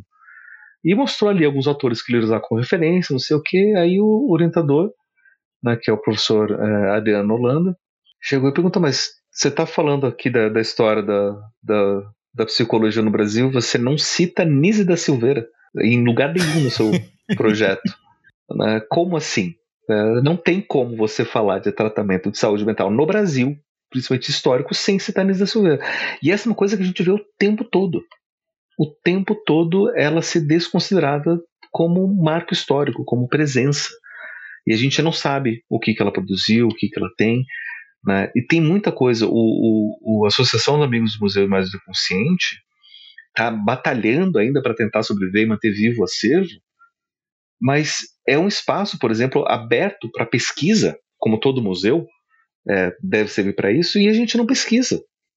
A gente não vai atrás para ver o que, que foi feito, o que, que, o que, foi produzido, como que a gente pode reproduzir, como que a gente pode eh, criar novos espaços com isso.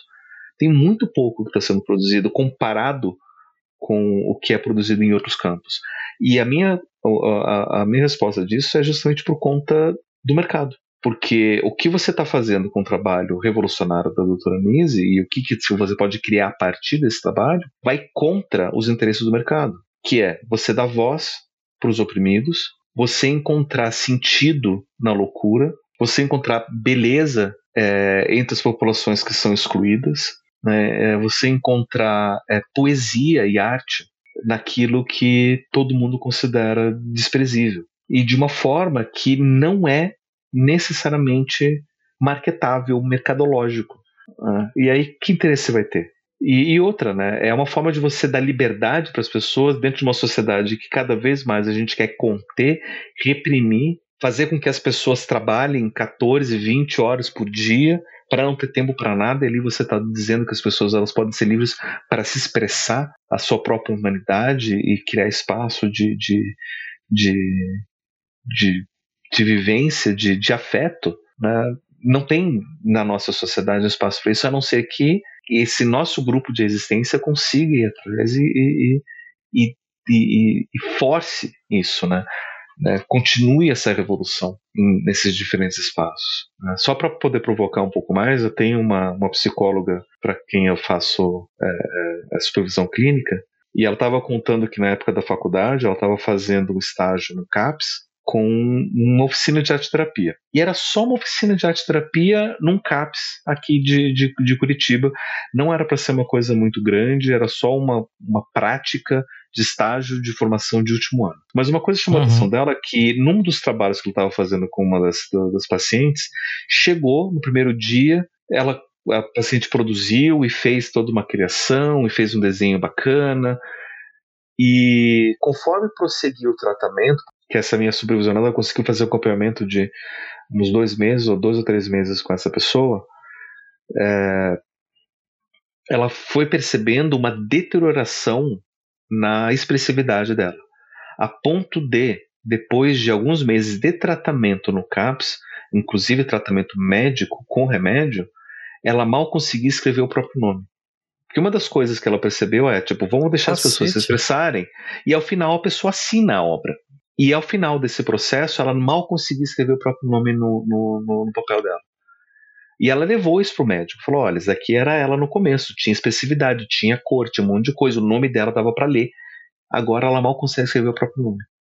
Acho que alguma coisa não está bem, porque se um tratamento médico faz com que a pessoa piore, é ou vamos, não vamos dizer que foi o tratamento que fez ela piorar. Se ela piorou depois que começou o tratamento médico, é porque alguma coisa não está funcionando. Né? E a resposta do médico uhum. foi ele encerrar a oficina de arte terapia no CAPS. Não tem mais. A arte terapia. A arte terapia. É. Caralho. E aí Isso a gente tá fazer... falando do CAPES, né? A gente não tá indo nem é. pro lado do que é chamado de manicômio judiciário, né? Que é um negócio que, assim, quando a gente tava é falando antes ali de que, ah, é, esse, esse, essa abordagem sobre as instituições psiquiátricas mudaram, passaram a mudar a partir da década de 90 e tal. Eu acho que isso não se aplica aos manicômios judiciários, né? Nunca se aplicou. Não. O manicômio judiciário que foi criado no começo do século passado para poder dar conta de uma parcela específica da, da população que não conseguia ser contida nas, nos presídios, aí você vai usar a tecnologia psiquiátrica para ajudar nessa contenção, não muda. Tem um século de história o manicômio judiciário no Brasil com a mesma ideologia, com a mesma forma. Inclusive o manicômio judiciário, você pode até jogar aqui um tema para uma conversa futura aqui do Pistolando, é talvez o único lugar no Brasil onde não existe Constituição, onde não existe direitos humanos. Claramente, uhum. abertamente não existe. É, Para começar, por exemplo, que no manicômio judiciário você pode ficar preso mais do que 30 anos, sendo que a Constituição brasileira proíbe prisão por mais de 30 anos. É, lá você pode ficar uhum. indefinidamente preso. Né? E, e, sem previsão de saída, sem revisão de pena, sem nada. Simplesmente né, a, a, a critério do juiz, a critério do, do, dos médicos. Ali é, é, é o inferno na Terra. Ali, obviamente, você não tem nenhuma inserção de nada disso. Porque uma coisa é você pensar um hospital onde tecnicamente você teria que cuidar, e outra coisa é você pensar um, um presídio médico onde o objetivo é você excluir as pessoas. A lógica, uhum. Pablo, dos CAPs é uma lógica produtivista, é adaptação pela produção. Uhum. Não é uma lógica que funcione a partir de uma dimensão terapêutica ou de transformação visando autonomia, porque associa autonomia com aquilo que eles chamam de atividade produtiva. Uhum. Então, a terapêutica ela visa a capacidade produtiva do indivíduo para, através dele, dessa atividade produtiva, a reinserção social. Ou seja, é a lógica do mercado. Continua como uma lógica de mercado. E enquanto as instituições estiverem atravessadas por essa lógica de mercado, as pessoas vão continuar adoecendo, porque elas estão dentro de um sistema que objetifica as pessoas. O, o mercado é a condição primeira ou primária que promove esse adoecimento. E, nesse sentido, é aí que está a insistência que a doutora Nise sempre afirmou e manteve da não comercialização das obras, para não inserir a terapêutica, a clínica, como algo vinculado à ideia do mercado. Uhum. Então, assim, só para fazer uma síntese, todo o trabalho da doutora Nise implica uma ética, implica política e clínica e terapêutica, sem dissociação, de uma maneira integrada. Ele é ético, político e terapêutico, a proposta de trabalho da doutora Nise. Eu e é acho é uma... que. Oi. Não diga. É, isso é, um, é um, um exercício que é um exercício importante de se manter, de preservar. Então imagina o, o, a discriminação que ela sofreu dos médicos, discriminação social que ela sofreu, desqualificação. Ela passou por isso a vida inteira. Ela morreu no hospital público, Miguel Couto, desprovida de qualquer luxo ou riqueza, a não ser os amigos dela, que de alguma maneira mantiveram um mínimo para que ela pudesse ter dignidade até o momento da morte dela. Ela não teve propriedades, bens ou riqueza. Ela não comercializava o trabalho dela. Então, isso é um, é, é um todo que está intimamente ligado com toda a proposta e a concepção de cuidado que ela vai transmitir ao longo de toda a vida dela. Eu acho que essas coisas são fundamentais, assim, porque ela rompe com essa lógica de mercado. Ela desvincula a ideia de afeto e de dinheiro. Toda a lógica daquilo que ela ofereceu ao longo da vida dela vai na contramão de uma perspectiva de mercado, de comercialização das práticas terapêuticas. Ela é revolucionária nisso. Uhum. Até nisso, porque ela cria um micro. Uma, enquanto o pessoal fala de né, ações micropolíticas, ela efetivamente instituiu uma micropolítica socialista no entorno dela. Todo mundo que ela tivesse algum tipo de contato, de relação, chegasse na hora do chá na casa dela, que ela adorava tomar chá, ela convidava para o chá. Se chegasse na hora de assistir o grupo, poderia assistir o grupo. A pessoa só ia embora se quisesse. Então, uhum. isso é uma uhum. micropolítica socializante do conhecimento. Isso ela foi realmente também revolucionária. E essa é uma coisa até para poder reforçar né, que a gente ainda não aprendeu a nossa formação acadêmica, principalmente, né, que a gente é, muitas vezes pensa na, na academia não mais como um lugar de produção de conhecimento, mas muito mais como preparo e formação para o mercado, ele é voltado para isso. A gente não não tem um espaço de socialização do saber, a gente não tem um espaço de, de comunhão de experiências, de troca, não, não tem. Né? A gente tem um espaço de como, o que, que eu consigo fazer para ganhar mais dinheiro. É, mas nesse sentido, aí eu vou tender para uma outra direção. Eu vejo a necessidade de se fazer a defesa da universidade pública. Sim. Como um espaço onde ainda há a possibilidade de ter como atividade fim a educação, a produção do saber. Uhum.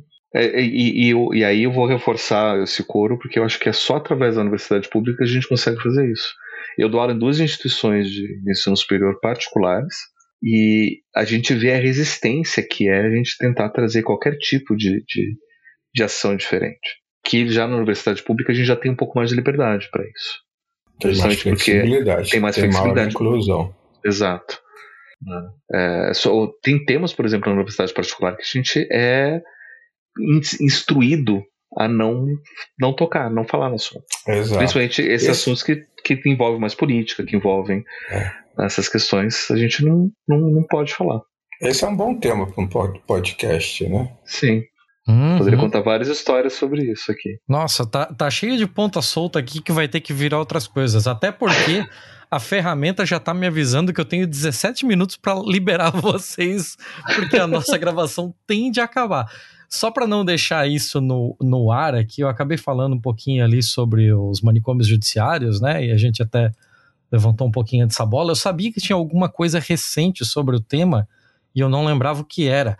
Resolução número 487 do CNJ de fevereiro desse ano institui a política antimanicomial do Poder Judiciário e estabelece procedimentos e diretrizes para implementar a Convenção Internacional dos Direitos das Pessoas com Deficiência e a Lei 10.216/2001 no âmbito do processo penal e execução das medidas de segurança.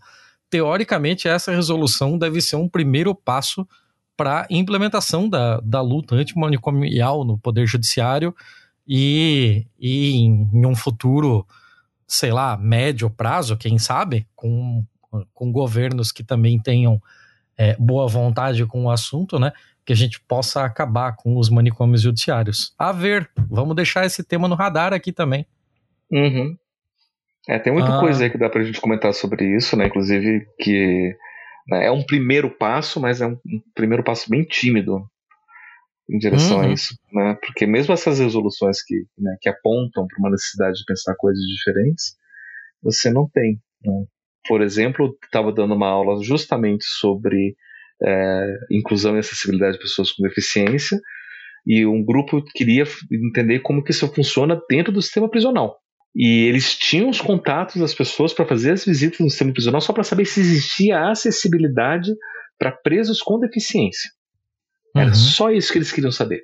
Ah, conseguiram fazer as primeiras entrevistas para apontar que sim, existiam algumas coisas, mas a visita que foi prometida eles não conseguiram fazer porque inventavam 1.500 burocracias, não, porque agora precisa de autorização dessa pessoa, que precisa de liberação de não sei o que, eles foram atrás de absolutamente tudo e cada vez que eles alcançavam essa, essa, esse passo, criavam novos para impedir que estudantes universitários fossem ver se existia inclusão e acessibilidade dentro de, de presídio. Então já sabe que não Caralho. tem.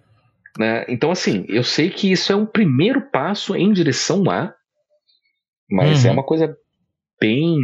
Né, não, é, é, enfim, vamos, vamos colocar no radar. Não tem. Já sabe sim, sim, senhor. Senhores, eu tenho 14 minutos para acabar. Eu não lembro se. Eu não lembro, não. Eu não sei se a dona Letícia avisou vocês. Eu mas... acho que não. Ah, mas. Avisou eu esqueci. Não, eu, eu sei porque eu acompanho. o Mad não sabe. Eu até. Foi uma falha minha porque eu, eu deveria ter avisado. E eu não avisei. O quê? não, fica à vontade para avisar agora, então. então, Mad, é, no final do, dos episódios é, acontece um, uma parte chamada Balada do Pistoleiro, onde a gente faz recomendações, indicações de qualquer coisa, culturais, artísticas, enfim, do que quiser, para as pessoas poderem conhecer. Como vocês estão pegos Na de Itália? surpresa, não, eu tenho. Eu, eu tenho. Em, onde for, em qualquer, lugar. lugar, qualquer coisa. A Letícia já deu aqui é, como dica receita, já deu dica de ah, tira o tênis antes de entrar em casa. Tá valendo praticamente qualquer coisa. Qualquer coisa. Então, para dar um tempo para vocês pensarem no que, que vocês vão falar, eu começo. Então, para quem, pra quem é fã da série de joguinhos do Pokémon, é, esse ano saiu um novo Pokémon, uma nova série, né? Que, que é o, o Scarlet e o Violet. Eu digo para vocês, tendo jogado esse, tendo jogado o anterior, que esqueçam Scarlet e Violet, que a historinha deles é bem chatinha, é bem qualquer coisa, e voltem uma casinha e peguem o, o Pokémon anterior, que eu vou ter que pesquisar aqui o nome, porque o nome é todo esquisito. É... Pokémon Series ah, Deus. Ah, cadê? Cadê, cadê, cadê? Arceus é o nome. E esse Arceus também é um joguinho da série Pokémon pro, pro Switch e tal, e ele é muito mais legal porque ele implementou uma coisa que eu ainda não tinha visto na série. Geralmente a série é só ali o, o seu personagemzinho andando por algumas cidades, combatendo nos ginásios, papapá, papapá. E esse aqui, ele resolveu criar um lore para Pokémon uma, uma história anterior. Então ele se passa em um passado é, de, de uma, uma, um Japão semi-feudal, assim, em que as pessoas estão aprendendo a conviver com os pokémons. Então você pega, você faz parte de um grupo que pesquisa o comportamento dos pokémons. Então ele, ele, ele dá uma subvertida na história um pouco, né? E cria elementos bem diferentes do que a gente estava acostumado a ver nas outras coisas da série, e que são muito interessantes, assim, você tem, você sempre tem ali duas ou três facçõezinhas que aparecem durante o jogo que que colocam algumas coisas, né? Antigamente você tinha lá a equipe Rocket, etc e tal. Dessa vez você tem dois grupos, que é o clã do Diamante e o clã da Pérola, que eles têm uma é, eles têm diferentes cosmovisões sobre os Pokémons. E um deles cultua o espaço, o outro cultua o tempo, né? Sempre naquela questão de dualidade e eles têm as suas diferentes mitologias de origem dos Pokémons, mito mitologias de origem da própria ilha onde o jogo se passa. Então, por ter colocado essa, essas, esses questões assim diferentes no jogo, ele me pareceu muito, muito mais interessante do, do que qualquer outra coisa que eu tivesse visto sobre Pokémon antes, assim. Então, se for para recomendar um joguinho de Pokémon para quem tá aí procurando um joguinho diferente, um joguinho que é, que é tranquilo, né, que você não vai ficar se estressando ali, que não tem tiro, não tem porradaria, não tem loucura e competição online, etc e tal. Cara, Pokémon Arceus é muito, muito bom. Fantástico. Ô, Thiago. Sim. Eu vou passar uma receita. Manda ver. então, minha família é toda libanesa, tanto parte de pai quanto de mãe. Então eu vou ensinar a fazer baba ganoush. Nossa! A, a Letícia que é a berinjela vai... defumada. A Letícia vai se arrepender muito de não ter participado desse, desse episódio. Bom, não precisa ser muita quantidade, mas para duas berinjelas. Pega a berinjela, deixa ela assar na boca do fogo. Ela tem que defumar na boca do fogo, ficar com a casca carbonizada, mas não a ponto dela desidratar 100%. A casca vai craquelar, queimar. Quando tiver assim, tiver saindo o vapor de dentro, tá bom. Então, duas berinjelas assim tira uhum. a casca e pega toda aquela carne que vai estar tá macia. A casca, para facilitar, pode tirar na água. Tira com calma, tem que ter tranquilidade. Pega a polpa e com um garfo e uma faca não bate no liquidificador para ela ficar rústica. Corta, tritura com garfo e faca coloca duas colheres de sopa de terrine, limão e sal e azeite a gosto. Não muito sal. E mexe tudo, limão, sal e azeite e terrine. Mexe tudo com o garfo, bate bem. Depois pega pão árabe, come com tabule, come com o que quiser, porque vai ficar delicioso. Tá aí a minha dica pro final de semana. Fazer baba ganoush. Fantástico. Nossa, maravilhoso. Maravilhoso. Eu, eu, sei que a Letícia vai derreter quando ouvir isso aqui, porque ela ama também. Acho que, é, que essa, essa, dica, essa, dica, do fogo foi, foi sensacional, porque a gente não, não aprende a fazer assim. Eu disse Tem pegar que ser na o... boca do fogo. É. Isso eu aprendi com a minha avó. É. Mas de quando você fala em tirar a casca na água, é em água corrente ou você vai mergulhando num pote? Pode assim, ser na água, água corrente, só para não queimar a mão, porque vai estar tá pelando aquilo, uhum. né? E tirar com cuidado para não perder a polpa, porque a casca vai ficar craquelada, ela vai soltar um pouco, mas ainda fica colado. Então a gente tem que limpar a casca mas pode deixar uns pequenos resíduos da casca, que é um charme da, do baba ganoush, e misturar na mão mesmo. Não, não bate no liquidificador, porque o baba ganoush não tem que ter uma consistência uniforme. É diferente uhum. do Ramos Bitterrine. E fica com aquela. com os fiapos ainda, com os pedacinhos do queimado da casca e com aquele gosto de defumado. Tem que ser o terrine na medida para que não se perca o gosto da berinjela e nem fique somente com o fique sem gosto do terrine. Então experimenta, faz uma experiência, duas berinjelas, duas colheres de sopa de terrine, limão, sem ser em excesso, azeite à vontade e sal, uma pitada de sal para salgar. O baba ganoush não leva alho. Jamais alho no baba ganoush. Maravilha. Fantástico. Eu e aí, tenho, Paulo? Eu tenho algumas dicas, na verdade, né? É, uma dica bem simples, na verdade, que é só chimichurri. Tempero completo, fantástico, você coloca em qualquer coisa e fica delícia para absolutamente tudo. Chimichurri. Inclusive, é uma dica que eu dou né, é, para pessoas que estão querendo é, abandonar a carne mas tem saudade do gosto de churrasco, coloca chimichurri na comida que você só logo esquece da, da, da carne, que é chimichurri, os temperos do chimichurri, eles são fantásticos para tudo. Para sopa, para carne, para frango, para o que você quiser. Chimichurri.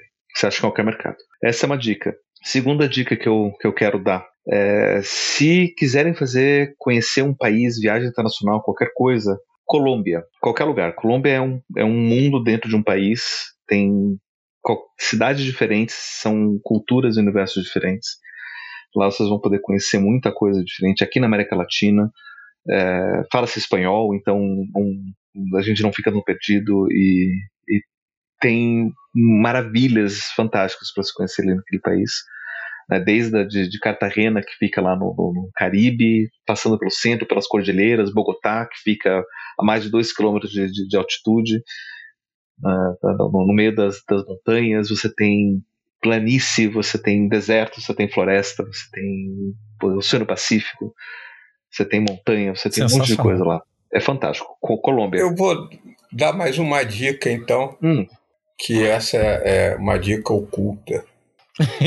no interior da Bahia, na BR-101, 110, minto, subindo pela BR-110, no interior da Bahia, da Bahia, tem uma cidadezinha chamada Cipó, que tem é uma estância hidromineral com águas que só tem uma cidade lá na França que tem a água na mesma qualidade que essas águas termais.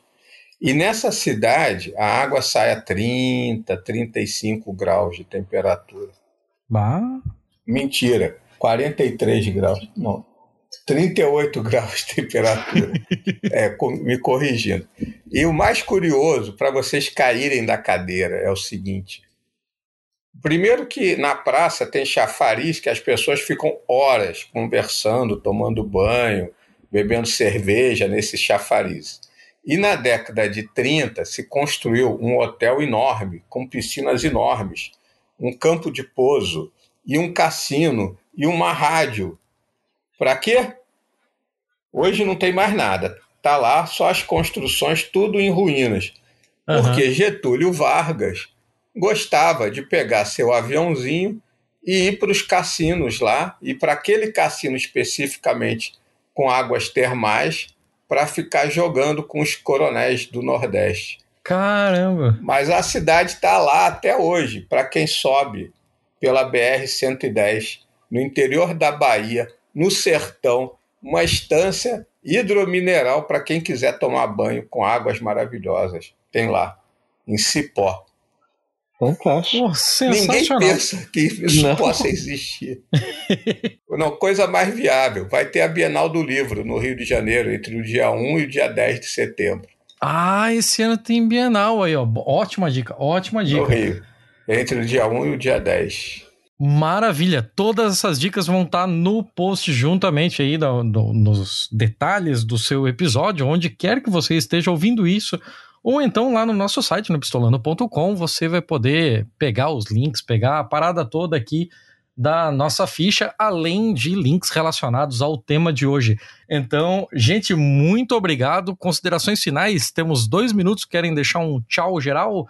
É, querem deixar aí links para contato? Quem quiser falar com vocês, fala como? Quem quiser falar comigo, pode uhum. perguntar a você. Perfeito. Mas quem quiser falar comigo pode me procurar no Instagram, Mad Damian. É fácil, lá no Instagram. De qualquer maneira, Perfeito. eu quero agradecer ao Pablo, agradecer a você, agradecer a sua colega que hoje não está aí presente. Enfim, está lá tomando um gelato na Itália, se deliciando com o gelato italiano. Eu quero agradecer a vocês todos que ouviram a nós aqui e hoje, assim, ressaltar a importância que é a gente valorizar não só a doutora Anise, mas valorizar o que a gente tem de bom. Olhar menos para fora e olhar mais para dentro. Tá? Muito obrigado aí a todos vocês. Perfeito. Pablo, último minuto, corre. Último minuto, rapidinho, só uma última é, recomendação, na verdade, até o meu grupo de pesquisa aqui tem um canal no YouTube chamado Estudos em Psicologia Analítica do Paraná. Mádio tem vários vídeos dele também, de aulas que ele deu, que está lá. Então, é, é um, mais um canal de, de, de informações extras que, que dá para dá conhecer. E é isso. Perfeito. Vou fechar aqui porque vai ficar tudo para depois. Os nossos recadinhos ficam tudo para depois. Deixa eu fechar. Sim, sou muito louco. Não vou me curar. Já não sou o único que encontrou